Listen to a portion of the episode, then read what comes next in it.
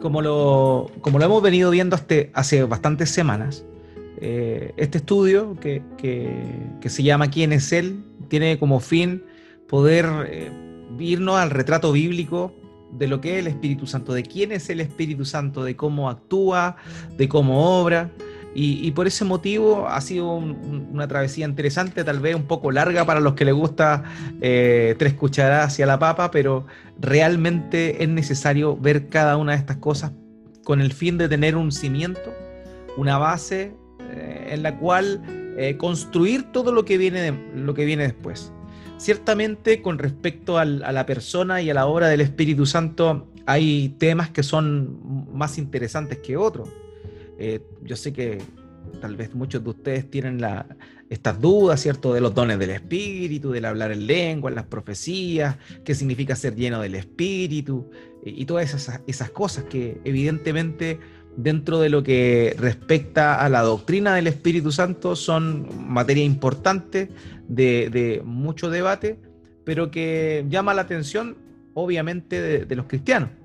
Pero eh, he, sido, he ido dilatando eso, básicamente porque, como les comentaba, es necesario tener una, una base firme, una base sólida en la cual establecer todo eso y poder responder todo eso. Y, por ese motivo hemos tenido esta, este tour, digamos, tan eh, extenso. Esta es la clase número 9, donde estamos hablando del, Espíritu Santo, de la persona del Espíritu Santo y de su obra. Lo primero que definimos, ¿cierto? Es algo que es fundamental y es que el Espíritu Santo es Dios. De ahí surge todo. Esa es la premisa fundamental. El Espíritu Santo es Dios. Es una de las personas de la deidad, de la divinidad el Dios uno y trino, así le llamamos. Y Dios es uno, efectivamente. El Deuteronomio, capítulo 6, versículo 4, eh, Dios le dice a su pueblo, escucha Israel, tu, Jehová tu Dios uno es. Y eso nos habla de la unidad de Dios. Dios es uno. Pero dentro de la, de la revelación, de la revelación progresiva de la escritura, se nos van cada vez dando mayores pistas de que Dios no es, es uno, pero está eh, en su conjunto, eh, existen tres personas dentro de esa unidad perfecta. Entonces, eso es lo que a muchas personas le ha quemado la cabeza eh, y no entienden, porque realmente es complejo.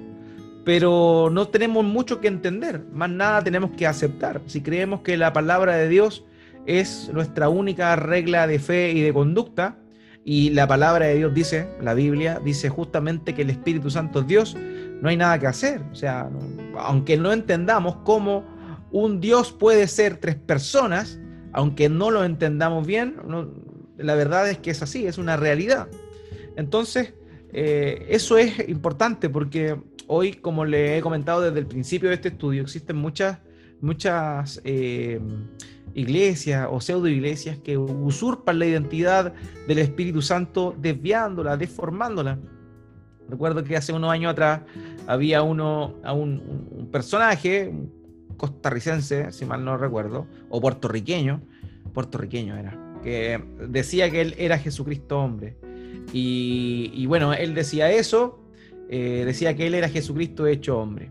¿Qué pasó? Le dio cáncer, murió, murió ese supuesto Jesucristo hombre. Pero, ¿qué sucedió? Su esposa, su esposa siguió con el negocio y ella dice que es la, digamos, la, esposa de Jesucristo, eh, que es y está iluminada por la Espíritu Santa. O sea, a ese nivel hemos llegado. También hay otro por ahí, también puertorriqueño, si mal no creo, si mal no, no lo recuerdo, Jonathan Mesa se llama, que también habla del Espíritu Santo como una, como una con número, o sea, con género femenino. Dice que eh, el Espíritu Santo es la Espíritu Santo. Entonces, la verdad es que existe confusión con respecto a la obra del Espíritu Santo ah, y también, obviamente, tristemente hoy, ah, el tema incluso de, de tipo de, de, quién es, o sea, si es eh, varón, si es mujer, género masculino, femenino, y honestamente eh, Dios es Dios. Dios es Dios. Eh, Dios no tiene, siempre se presenta, por lo menos el Padre y el Hijo se presenta como, como un, varón, pero debemos entender que como Dios creador, eh, Dios no es un ser sexuado. Entonces, en ese aspecto es que debemos que tener claridad también en lo que implica eh, la, persona del Espíritu Santo y su, y, su, y su obra y su accionar. Entonces, por eso es que hemos estado en esta travesía de, ver quién es el Espíritu Santo, de analizarlo en función de la Escritura.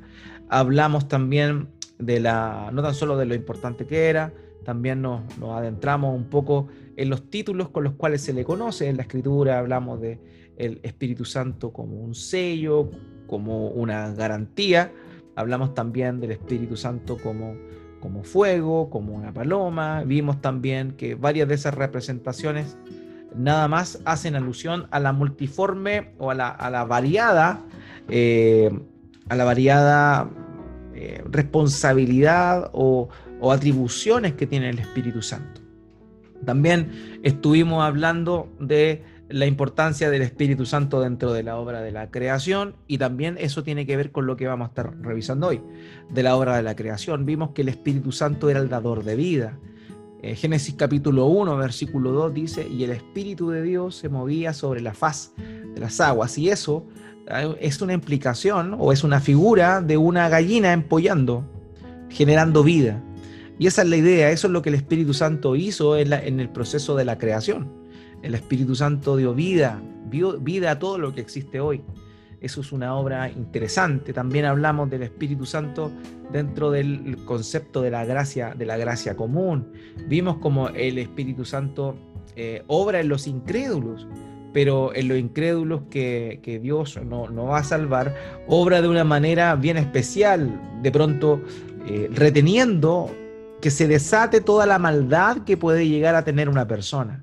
Y eso también lo estuvimos analizando, estuvimos viendo nosotros cómo es que el Espíritu Santo obra reteniendo la maldad de las personas. También estuvimos viendo eh, la obra del Espíritu Santo en el Antiguo Testamento y vimos que ciertamente el Espíritu Santo santificó a las personas en la antigüedad y también regeneró a las personas en la antigüedad, pero que la manera de hacerlo era muy distinta a lo que es ahora. Vimos, por ejemplo, que anteriormente el Espíritu Santo no podía habitar dentro del creyente todos los creyentes del antiguo pacto no fueron habitados por el Espíritu Santo. Solamente el Espíritu Santo estuvo con ellos, ya estuvo sobre ellos, les dio capacidades, estuvo con, los reyes, dándole, otorgándole sabiduría, también estuvo con los profetas y, y también con los sacerdotes. Era muy importante que el Espíritu Santo obrara ahí. Pero aparte de eso, aparte de todo eso, el Espíritu Santo moró particularmente en el templo y es ahí donde él estaba con su pueblo y lo santificaba. Hoy el creyente es santificado porque el Espíritu Santo mora dentro del creyente, mientras que en la antigüedad el Espíritu Santo moraba con su pueblo en, el, en un lugar específico, el cual fue el tabernáculo en el tiempo en el cual ellos todavía no se asentaban en la tierra de Israel y cuando se asentaron en la tierra de Israel, el lugar fue el templo. Entonces el Espíritu Santo moraba en el templo, Dios habitaba en el templo. Y, ahí es donde vemos nosotros que eh, la obra de santificación que realizaba el Espíritu Santo lo hacía estando con su pueblo en la antigüedad, pero no con su pueblo, ¿cierto? Eso es. Ahora, vimos también que el Espíritu Santo fue muy importante, cumplió un rol crucial en lo que fue eh, el ministerio de nuestro Señor. Vimos cómo es que Él, ¿cierto? Antes incluso del nacimiento del Señor, ya estaba obrando. Él inspiró a los profetas a decir que vendría el Mesías. Tenemos todo el Antiguo Testamento, desde Génesis capítulo 13 en adelante, las promesas que vendría el Mesías a dar salvación, a dar redención a los pecadores, a salvar a su pueblo. Y eso lo vemos desde Génesis capítulo 3, de manera que todo el Antiguo Testamento apunta también hacia la venida de Cristo. ¿Y eso cómo lo hace? Lo hace el Espíritu Santo, dando palabra, ¿cierto?, profética a, a los profetas. Entonces, no tan solo obró antes, sino que también anunciando al precursor, el precursor del, del, Señor, quien fue Juan el Bautista, Bautista, perdón. Él fue el primero, digamos, que, eh, eh, y el profeta más importante. ¿Por qué fue el profeta más importante Juan el Bautista? Juan el Bautista ciertamente fue el profeta más importante porque termina de alguna manera la vieja forma, la vieja dispensación de, otorgar gracia de parte de Dios, es el último de los profetas, eh, que funcionaba con un ministerio profético como el del antiguo pacto. Y también, la otra razón importante, es porque Juan el Bautista vio con sus ojos lo que profetizó. Isaías profetizó de aquel eh, niño, ¿cierto?, que daría luz una joven, aquel que le pondrían por nombre Manuel, aquel que sería admirable, consejero, Dios fuerte, príncipe de paz, Padre eterno. Isaías profetizó acerca del Mesías, pero Isaías nunca vio al Mesías. La diferencia y lo que también hizo grande a Juan el Bautista, en función a todos los demás, es que él pudo ver, contemplar con sus propios ojos a aquel del cual estaba hablando. Entonces, esas son una de las razones por las cuales Juan el Bautista es considerado uno de los, eh, el mismo Señor dice que el, eh, el más grande de todos los profetas. Entonces vemos cómo eh, el Espíritu Santo obró desde el vientre en Juan el Bautista, llenándolo desde el, vientre de su madre, eh, saltando cuando María llegó con, eh, encinta con, con el Señor Jesucristo. Y también vemos cómo el Espíritu Santo cumple un rol fundamental en, la concepción virginal de nuestro Señor. Es, es interesante esto, y esto nos habla de la unidad, porque quizá usted nunca lo ha pensado, pero el, Hijo siempre le llama, eh, el Hijo, nuestro Señor Jesucristo, le llama, eh, al Padre le llama Padre, obvio, a Dios el Padre le llama Padre. Pero si nosotros analizamos lo que sucedió en el momento de la concepción, quien vino y cubrió con su sombra María fue el Espíritu Santo. Entonces vemos cómo el Espíritu Santo obró de una manera, ¿cierto?, milagrosa en el cuerpo de María, trayendo la vida, ¿cierto?, eh, siendo el, salvoconducto para que el verbo se hiciera carne, la palabra de Dios se hiciera carne y viniera a este mundo. Entonces vemos el Espíritu Santo obrando en la vida de, los profetas, la vida de Juan el Bautista, en la vida también, el nacimiento particularmente de el Señor Jesucristo y también eh, moviendo el corazón de algunas personas piadosas de la época. Vimos cómo es que Simeón, por ejemplo, un anciano, Dios le dijo que no iba a morir sin ver al Mesías y Dios le permitió eso. ¿Y cómo lo hizo? Lo hizo mostrándole todo por medio del, Espíritu Santo. Entonces, eso es bien interesante, bien importante, amados míos, que, lo notemos. Ahora, otro, otro, tema, otro tema que también el Señor eh, que, debemos recordar es que el Espíritu Santo obró en el ministerio de nuestro Señor. Él fue bautizado por el Espíritu Santo. Cuando fue bautizado, llegó cierto, eh, perdón, en el bautismo el Espíritu Santo vino sobre él. Y fue eso maravilloso. Vemos un, un acto en el cual las tres personas de la deidad se encuentran ahí presentes el Hijo saliendo del agua, la voz del cielo que venía del Padre, la cual dijo, este es mi Hijo amado, en quien tengo complacencia, y también el Espíritu Santo descendiendo como en forma de paloma. Entonces vemos ahí, ¿cierto?, cómo la Trinidad converge en ese momento tan importante que corresponde al principio del ministerio de nuestro Señor. Entonces ahí vemos nosotros cómo obró en el principio de su ministerio, eh, estando sobre el, sobre el Señor Jesucristo. Eh, en su primera aparición en Nazaret, él va a la sinagoga y el Señor lee un rollo, que era costumbre en ese entonces, ¿cierto? El día del Señor, el día del sábado, leer un rollo de la ley, un rollo de la, del, Antiguo Testamento en ese tiempo.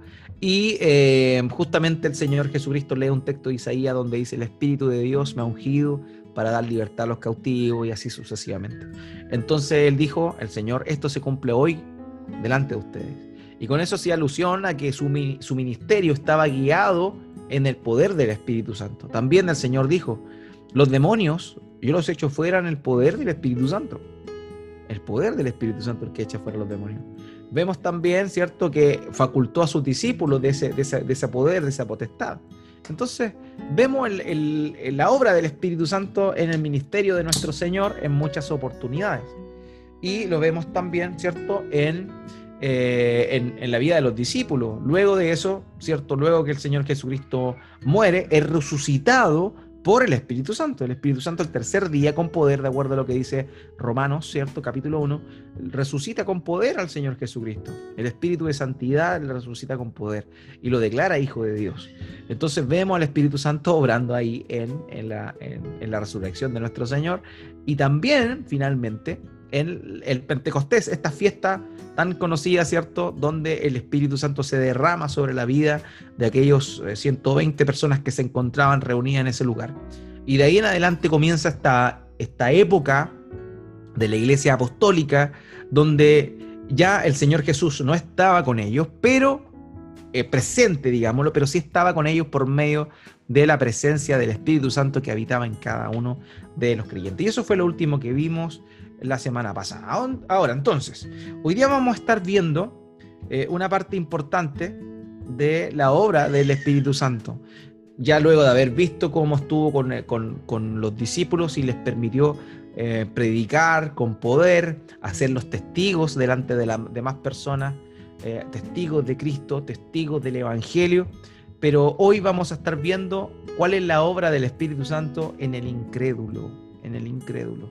Esto de alguna manera lo tocamos cuando hablamos de eh, en el discipulado doctrinal, pero se entiende que no todas las personas participaron en ello, así que también es necesario de una manera general y específicamente hablando de la obra del Espíritu Santo en, en, la, en la conversión, es lo que vamos a estar viendo hoy día. Así que denme un segundo mientras comparto mi pantalla para que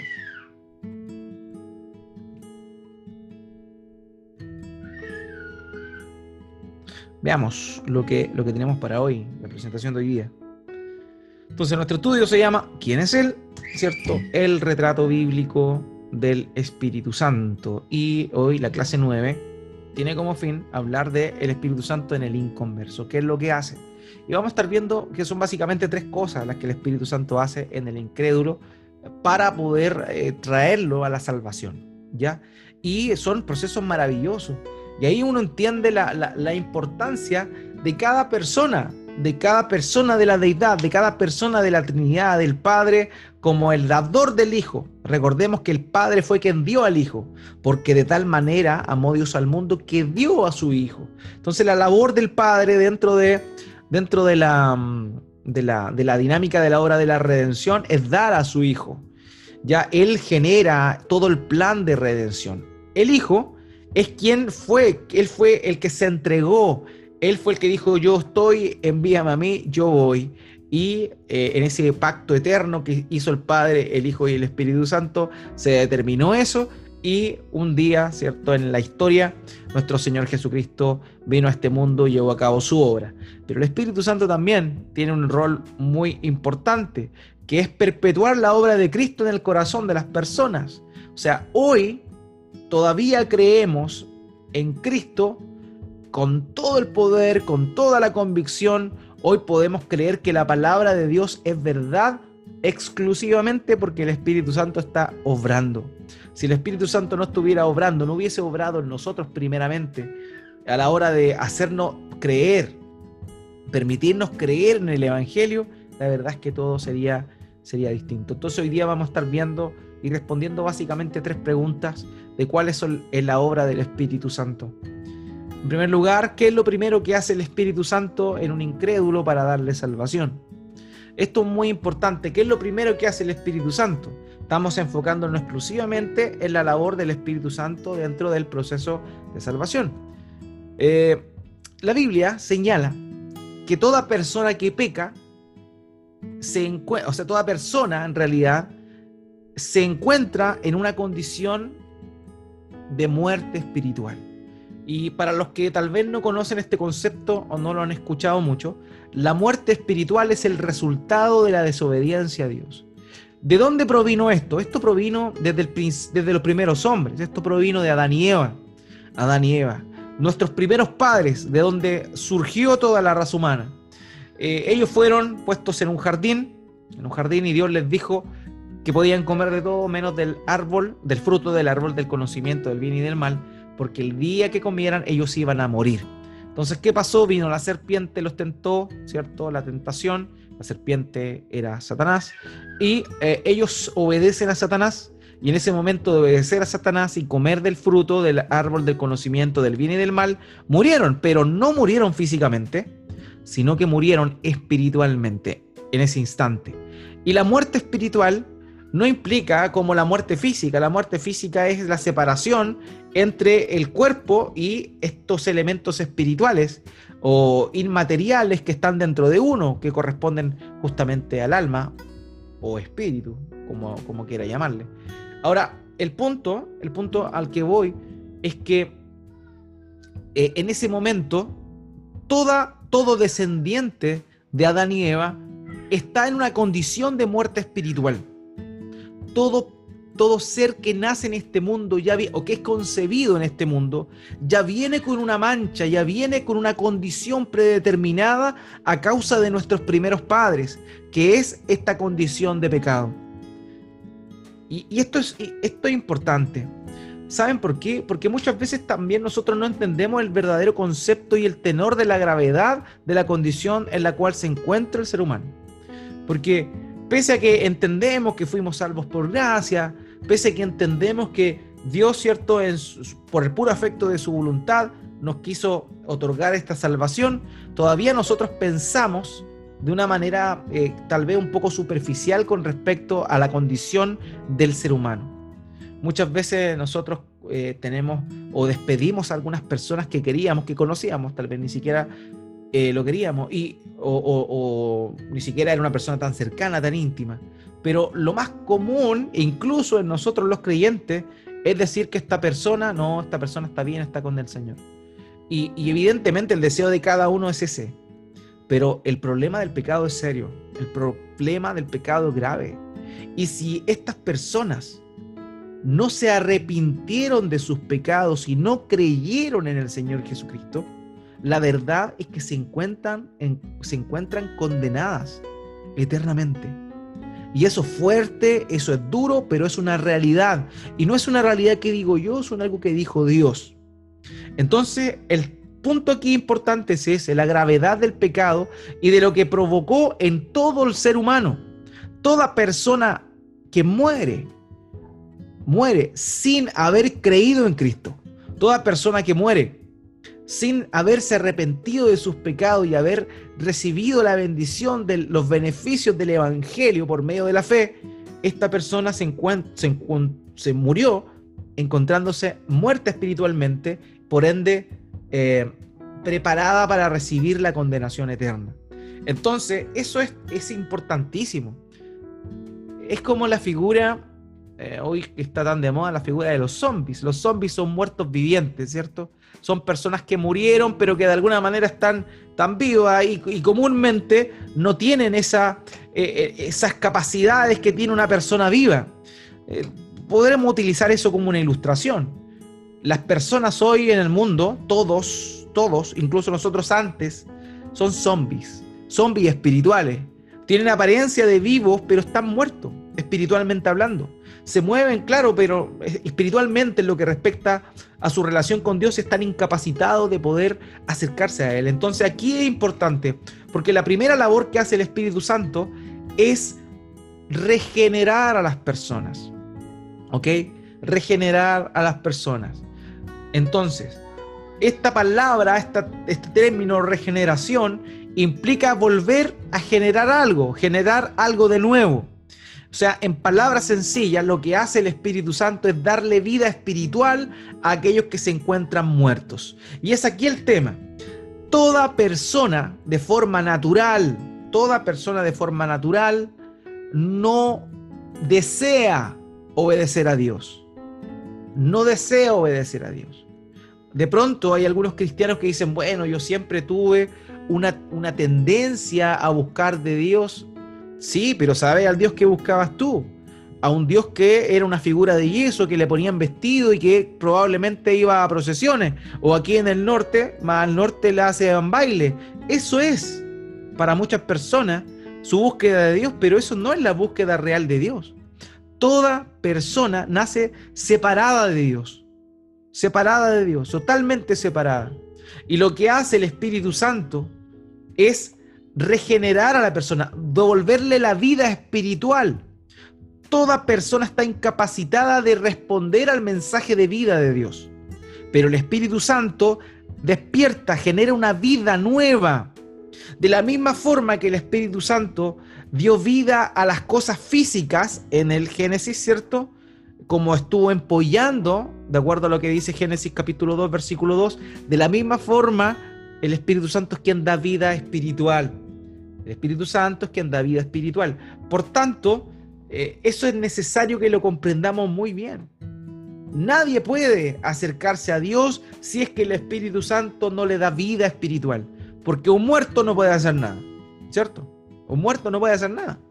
Un muerto no se puede mover. Un muerto no puede decidir. Estoy hablando de un muerto físico. De la misma manera, un muerto espiritual. Un muerto espiritual no reacciona. Un muerto espiritual no puede decidir, no está capacitado para eso. Y para eso es necesario que el Espíritu Santo lo despierte de su muerte espiritual y le dé nueva vida. Eso es lo que el Señor Jesucristo le dijo a Nicodemo y lo definió como nacer de nuevo. O sea, el término regeneración y el término nacimiento de nuevo son exactamente lo mismo. Y eso lo hace el Espíritu Santo.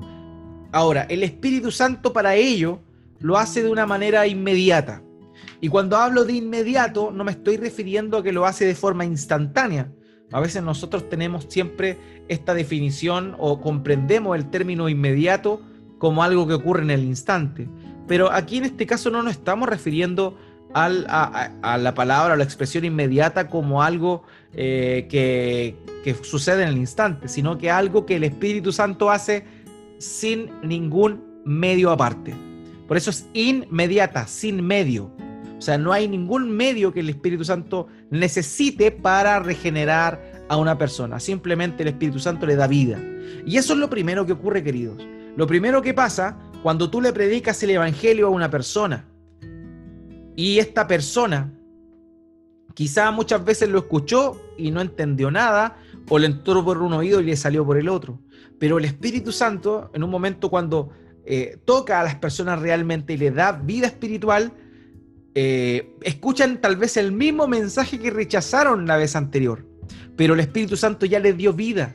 Entonces ahora estas personas que nacieron de nuevo, que fueron regeneradas por el Espíritu Santo, ahora escuchan quizás el mismo mensaje que se les predicó hace un tiempo, pero su respuesta es distinta. ¿Por qué?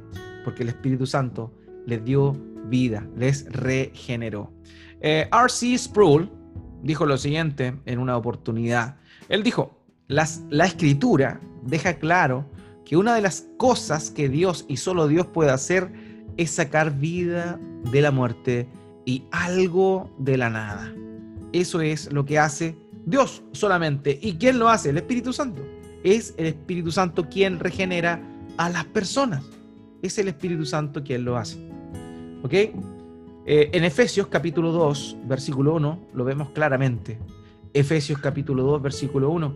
Y Él les dio vida a ustedes que estaban muertos en sus delitos y pecados. Así de sencillo. Dios nos dio vida cuando nos encontrábamos muertos en nuestros delitos y pecados. Esa era la condición nuestra antes, hasta que el Espíritu Santo nos regeneró, nos dio vida nueva y con esa vida nueva podíamos escuchar ahora el mensaje y recibirlo. Pero antes estábamos con un velo que no nos dejaba ver lo que Dios nos estaba diciendo. Teníamos nuestros oídos tapados. Pero cuando el Espíritu Santo nos dio vida, esos tapones de nuestros oídos fueron quitados y pudimos escuchar el mensaje del Evangelio y recibirlo. Esa es la gran diferencia que existe entre una persona que cree y una persona que no cree es el Espíritu Santo quitando el velo de la incredulidad. Y aquí dice, Efesios 2.1, el apóstol Pablo, que Dios nos dio vida cuando nos encontrábamos muertos en nuestros delitos y pecados. En el versículo 5, lo vuelvo a repetir, el mismo énfasis, nótelo. Dice, aún cuando estábamos muertos en nuestros delitos, nos dio vida juntamente con Cristo. Por gracia, ustedes han sido salvados. Y aquí vemos, ¿cierto? Juan capítulo 1, versículo 12 y 13, donde dice, pero a todos los que lo recibieron, les dio el derecho de llegar a ser hijos de Dios, es decir, los que creen en su nombre. Y aquí viene lo interesante, que no nacieron de sangre, ni de la voluntad de la carne, ni de la voluntad del hombre, sino de Dios. Esto implica que este nuevo nacimiento es producto de la voluntad de Dios a través del Espíritu Santo. John Owen, John Owen, este puritano inglés, dijo lo siguiente, cuando el Espíritu Santo hace su obra de regeneración en el corazón de los hombres, no viene sobre ellos con emociones y sentimientos grandes y poderosos, los cuales no se pueden resistir. Él no posee a los hombres, así como los malos espíritus toman posición de sus víctimas. Toda su obra puede ser razonablemente entendida y explicada por cualquiera que crea a la, que crea la escritura y ha recibido el espíritu eh, de verdad, el cual el mundo no puede recibir. Cristo le dijo a Nicodemo, así como oyes el viento pero no sabes de dónde viene o a dónde va, así es con la obra de regeneración del Espíritu Santo. O sea, el nuevo nacimiento no es algo, no es algo que digamos sea tan sobrenatural que la gente se dé cuenta. Eh, no, el nuevo nacimiento, el nacer de nuevo, la regeneración es un acto eh, instantáneo y eh, sin ningún medio aparente que el Espíritu Santo hace en nosotros, dándonos vida, tocándonos y dándonos vida, generando vida donde había muerte. Así como la, esta expresión, ¿cierto? Eh, que es empleada en Ezequiel, donde se habla de estos huesos secos que, que en la visión que tiene el, el, profeta Ezequiel se ponen de pie y comienzan a regenerarse. Estaban muertos, eran huesos, pero esos huesos se empiezan a entretejer con tendones, con piel, hasta que resucitan esos, esos soldados que estaban ahí en, en, en esa visión. Entonces, eso es lo que sucede con nosotros espiritualmente hablando. Estamos muertos en nuestros delitos y el Espíritu Santo viene y nos toca nos da vida. Así como el Señor Jesucristo resucitó a esta, a esta pequeña que había muerto, a esta niñita que había muerto, y él le dijo, Talita Kumi, niña, a ti te digo, levántate. Y al instante la niña se levantó de entre los muertos. Lo mismo que hizo con Lázaro, cuando le dijo, Lázaro, ven fuera. Y eh, a, a la vista de todos los que estaban presentes, los cuales evidentemente quedaron atónitos, Lázaro salió afuera, luego de cuatro días de haber muerto salió con vida. Lo mismo pasa, pero en nuestro espíritu, cuando el Espíritu Santo eh, nos regenera y nos da nueva vida. No es algo sobrenatural, eh, no es algo poderoso, vistoso, no, es algo, es una obra silenciosa, digamos, lo del de darnos vida. Porque luego de eso viene el otro elemento que vamos a estar revisando. Primero, entonces, lo primero que hace el Espíritu Santo es regenerarnos, darnos vida. Eso es lo primero para poder escuchar el llamamiento eficaz o para que el llamamiento que el Dios nos hace sea eficaz, primero es necesaria la regeneración. Sin regeneración no existe llamamiento eficaz. sin, sin eh, la regeneración, sin que el hombre tenga vida, no puede realmente responder positivamente al llamado al Evangelio que Dios hace. Ahora, ¿Qué hace luego? Segunda pregunta. ¿Qué hace luego el Espíritu Santo en el proceso de la salvación? Y viene lo segundo. Primero le da vida, ¿cierto? Eso es lo primero que hace. Está muerto espiritual. Todas las personas que no creen en Cristo están muertos espiritualmente. Pero así como yo, como tú, todos aquellos que hemos confiado en el Señor ahora, en un momento, en un momento de nuestra vida, eh, cuando el Espíritu Santo nos regeneró para poder luego oír el mensaje del Evangelio. ¿Qué hace? El Espíritu Santo nos constriñe. Y aquí está el tema importante que nos genera un profundo pesar por nuestro pecado, eh, por nuestra condición, nos da una angustia grande, por eso se habla de contrición. El arrepentimiento verdadero es un arrepentimiento de contrición, donde nosotros nos damos cuenta de todo el daño que le hemos hecho a Dios, de la ofensa que ha significado vivir una vida licenciosa conforme a nuestros propios eh, deseos durante todo eh, nuestra estadía aquí en la tierra. Entonces, cuando el Espíritu Santo primero nos hace nacer de nuevo, escuchamos la palabra de Dios. Y luego de haberla escuchado, por primera vez, por primera vez, sin ningún velo, la escuchamos y ahí el Espíritu Santo se encarga de confrontarnos con su palabra, de confrontarnos con su verdad, de, de constreñirnos, de, de, humillarnos. Y eh, eso lo hace el Espíritu Santo por medio de la palabra. O sea, Él utiliza la palabra de Dios para darnos cuenta de cuál es nuestra condición de pecado.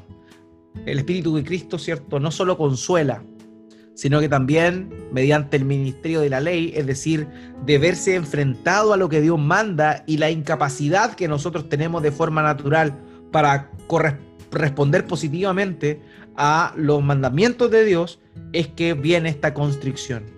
Recordemos que el Espíritu Santo tiene la labor de convencer al mundo de pecado, ¿cierto?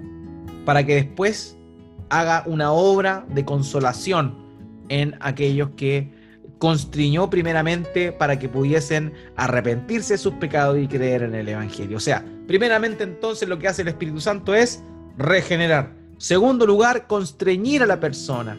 Eh, a esto me refiero con, con confrontarlo con su condición, convencerlo de pecado, justicia y juicio, entristecernos. Todos aquellos que nacimos de nuevo realmente en un momento de nuestra vida nos encontramos con el Evangelio y nos, y nos dimos cuenta de nuestra condición, de nuestra desobediencia y nos conmovimos porque evidentemente nos dimos cuenta que no podíamos por nuestros propios medios eh, estar cerca de Dios o conocer a Dios. Y es ahí esta segunda obra del Espíritu Santo en la, eh, al entristecer al, al pecador. Primero, el Espíritu Santo para consolar, primero tiene que entristecer entristecer por la condición en la cual el ser humano se encuentra. Juan 16, 8, el Señor Jesucristo dijo, refiriéndose al Espíritu Santo, lo siguiente, y cuando Él venga, el Espíritu Santo, convencerá al mundo de pecado, de justicia y de juicio. O sea, esa es una labor importantísima en, eh, eh, en el ser humano de funcionar al Espíritu Santo. John Vogt, un, teólogo luterano, dijo lo siguiente: Antes de que el Espíritu Santo empiece la labor de santificar a los pecadores, Él debe llevarlos a darse cuenta de su necesidad para hacer esto. Él debe perturbar a los cómodos, es decir, hacer que los pecadores satisfechos con ellos mismos entiendan el gran tamaño de su pecado y el castigo que éste merece. Esa es la segunda obra. Primero, nos despierta de nuestra muerte, espiritual, nos da vida para ahora sí poder escuchar el mensaje del Evangelio sin el velo de la muerte espiritual que teníamos. Y luego de eso el Espíritu Santo nos confronta con la palabra, nos entristece, nos humilla a la hora que nos damos cuenta que no podemos cumplir con la ley de Dios y que estamos realmente alejados e imposibilitados de alcanzar una salvación y que lo único que realmente merecemos es la condenación eterna. Eso es lo segundo que hace el Espíritu Santo. Por eso es que el Señor en el Sermón del Monte, en Mateo capítulo 5, versículo 4, dice esto. Bienaventurados los que lloran, porque ellos serán consolados. Ahora, ¿por qué lloran? ¿Se está refiriendo simplemente a la gente que está triste el Señor? ¿Se está refiriendo a la gente que está eh, más de casi tres meses en cuarentena y que eh, está con cuadros de ansiedad y no tiene nada que hacer y, está muy estresado por la situación. ¿A esto se refiere el Señor cuando dice bienaventurados los que lloran? No. ¿Quiénes son los que lloran? Los que lloran son aquellos que se dan cuenta de su condición. Ellos son los que son consolados. Bienaventurados los que lloran, pues ellos serán consolados. Cuando nosotros nos dimos cuenta de nuestro pecado, el Señor nos humilló, nos quebrantó y realmente nos dimos cuenta de la gravedad de nuestras transgresiones y por ese motivo es que entristecimos nuestro corazón. Y ahí viene esta parte que es importante del, del arrepentimiento, pero que no es todo el arrepentimiento, que es el remordimiento. Todo creyente tiene que haber sentido remordimiento por sus pecados. Ahora bien, eh, remorderse o sentir remordimiento no es arrepentirse, pero sí arrepentirse involucra el tener remordimiento. Porque hay muchas personas que tienen remordimiento de cosas que hacen, pero no cambian, no quieren cambiar. Simplemente tienen una sensación de responsabilidad o de culpa, pero no es eh, eso un cambio genuino. Mientras que el arrepentimiento genuino involucra un cambio de actitud, un cambio de actuar, y a la vez involucra un remordimiento. Entonces, bienaventurados los que lloran, pues ellos serán consolados se está refiriendo a la obra, ¿cierto?, de, confrontación que hace el, Espíritu Santo en aquellos que han de heredar el reino de Dios. Por eso es que hoy nosotros nos encontramos siendo consolados. Por eso es que el apóstol Pablo dijo también en segunda de Corintios capítulo 7 eh, versículo 10 lo siguiente, porque la tristeza que es conforme a la voluntad de Dios produce un arrepentimiento que conduce a la salvación. Voy a detenerme un poco en este pasaje. Nótelo bien. Porque la tristeza que es conforme a la voluntad de Dios produce arrepentimiento que conduce a salvación. ¿De qué se está refiriendo? De lo que estamos hablando. De la contrición, de la angustia, de la confrontación que produce el Espíritu Santo a la hora de encontrarse con la palabra de Dios, con la voluntad de Dios, ¿cierto? Eh, luego de haber vivido una vida sin Él. Entonces, esta tristeza que produce Dios es distinta a la tristeza que siente uno en el mundo. ¿Por qué? Porque esta tristeza que es a la que, que produce o que nace a la hora de darnos cuenta de nuestra condición, nos lleva al arrepentimiento y a la salvación. ¿Ya? Entonces, esa es la gran diferencia que existe en la tristeza que produce Dios, que trae salvación, porque mueva hacia el arrepentimiento, versus la tristeza que produce el mundo. Porque la tristeza que produce el mundo, todas las aflicciones que la gente experimenta aquí lo llevan a la muerte. Entonces esa es la gran diferencia. Y la obra del Espíritu Santo es convencer, ¿cierto?, a los que van a creer, evidentemente. Primero los regenera, porque esto no es para todos, eso está claro.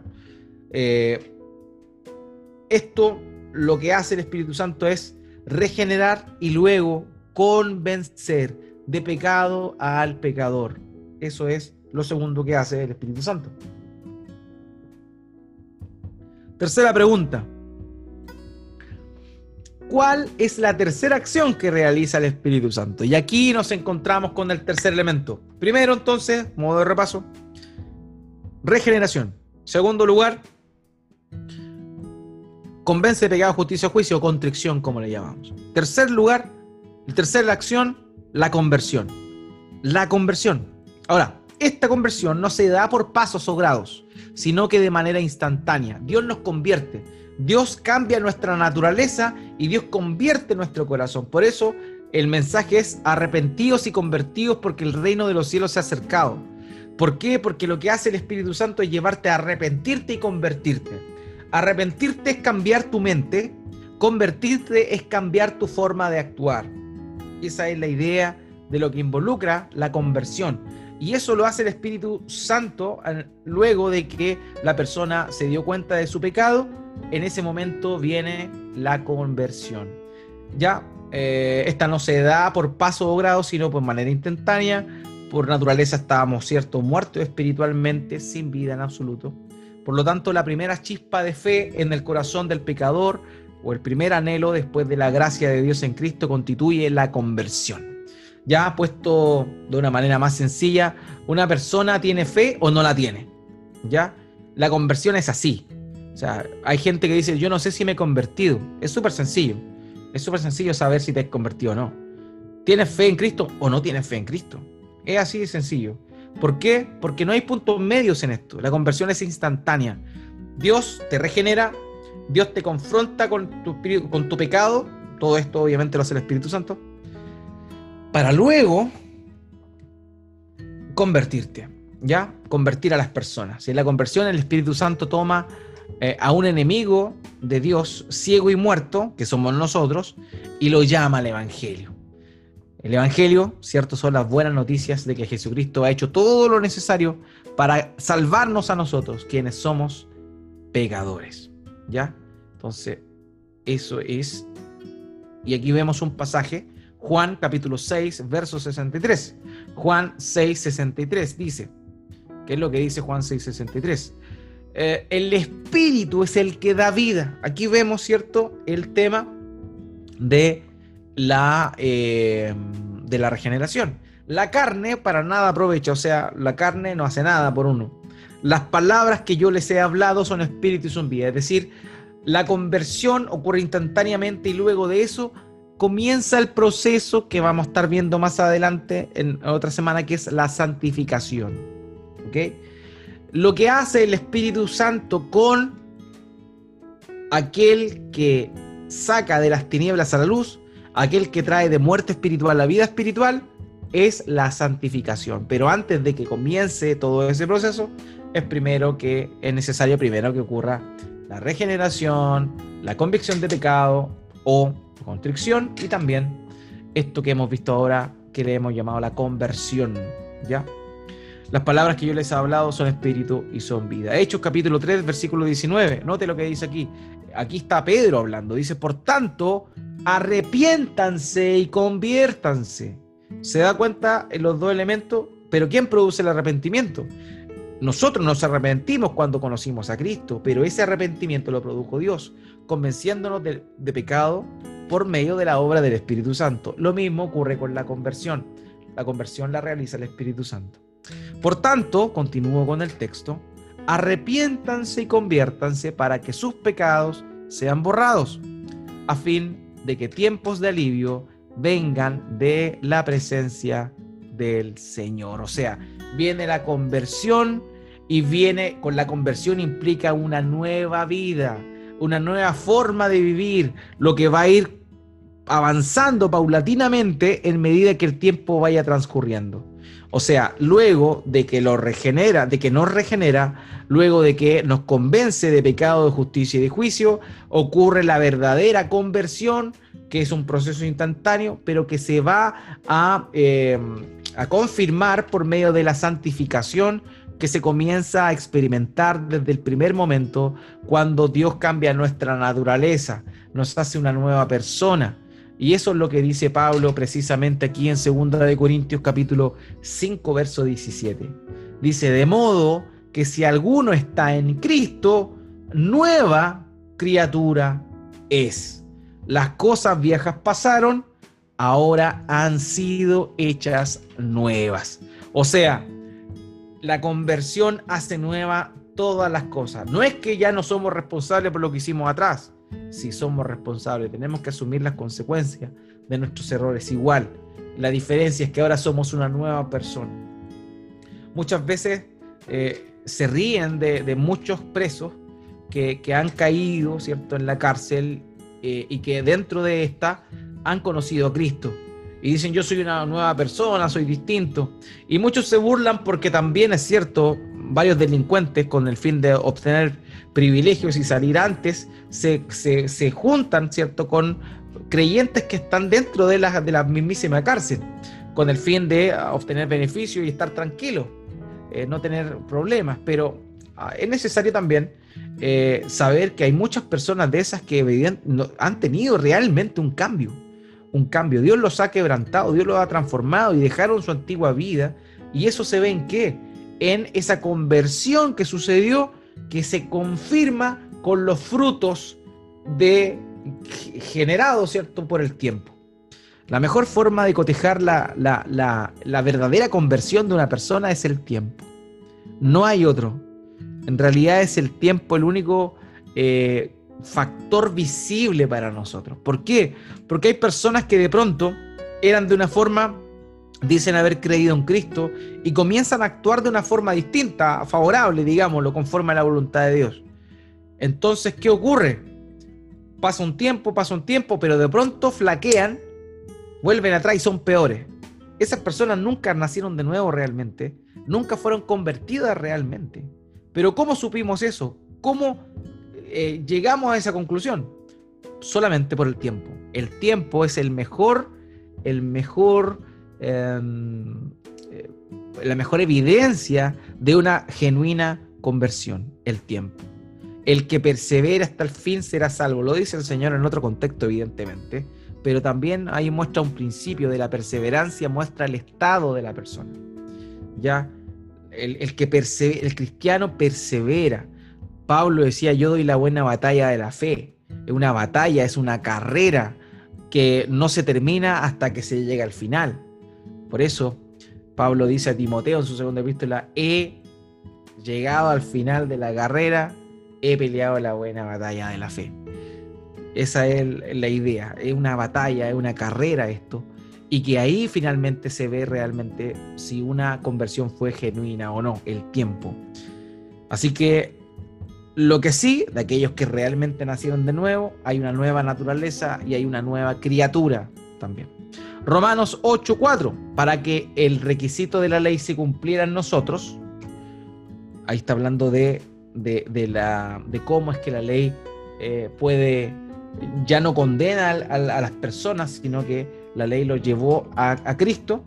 Eh, dice aquí, para que el requisito de la ley se cumpliera en nosotros, que no andamos conforme a la carne, sino conforme al Espíritu. O sea, el creyente que fue primero regenerado, luego compungido en su corazón, constreñido en su corazón, confrontado Em, convencido de pecado, justicia y juicio, comienza este proceso, este, este, este, acto, perdón, de la conversión y luego la santificación que se evidencia por un caminar conforme al Espíritu Santo. Entonces eso es lo importante que hace el Espíritu Santo. A modo de resumen, hermanos, cuando nosotros que somos creyentes em, creímos en Cristo, estos fueron los tres pasos que hizo el Espíritu Santo con nosotros. Primero, nos dio vida espiritual cuando nos encontrábamos muertos nuestros delitos y pecados. Segundo, nos convenció de pecado, justicia y juicio. Nos mostró el estándar de Dios y nos dimos cuenta lo lejos que estábamos. Y en tercer lugar, convirtió nuestro corazón. Eso es lo que hace el Espíritu Santo. Eso es lo que hizo con nosotros. Eso es lo que hace con las personas que se convierten el día de hoy. Y por esa razón también es importante, importante nuestra labor evangelística, nuestra labor de predicación del Evangelio, nuestra labor de llamar a las personas a que, a que sigan a Cristo, para que entiendan la necesidad tremenda que tienen de seguirle, esa necesidad de una salvación eterna, porque si no, ya tienen definida una perdición eterna. Entonces, por eso es necesario que prediquemos el Evangelio, porque el Espíritu Santo obra, obviamente, a las personas, pero estas personas que han sido regeneradas necesitan oír la palabra de Dios para tener fe en el Evangelio. Y el apóstol Pablo en Romanos capítulo 10 dice, ¿y cómo oirán? ¿Cómo creerán si no hay nadie que, los, que les predique? Y ahí es donde está nuestra labor nosotros estamos comisionados junto con el Señor, ¿cierto? A predicar el Evangelio. ¿Para qué? Para que aquellas personas que el, Espíritu Santo haya regenerado escuchen el mensaje del Evangelio, se arrepientan de sus pecados y sean convertidos en una nueva criatura y sean parte, ¿cierto?, del pueblo de Dios. Eso es el llamado para nosotros, para predicar el Evangelio. Eso debe ser una motivación para nuestras vidas a la hora de predicar el Evangelio sabiendo que somos colaboradores de Dios. Por eso es que también Él nos ha dado el ministerio de la reconciliación, siendo colaboradores de Dios a la hora de ser voceros de la palabra, con la cual el Espíritu Santo conmoverá el corazón de los incrédulos, los cuales realmente se darán cuenta de su condición de pecado que los lleva a la destrucción, no solo en esta vida, sino también lo más terrible, en la vida venidera. Así que esas son las tres cosas que hace el Espíritu Santo en el inconverso antes de eh, darle o, a la hora de darle salvación y darle eterna, eterna redención.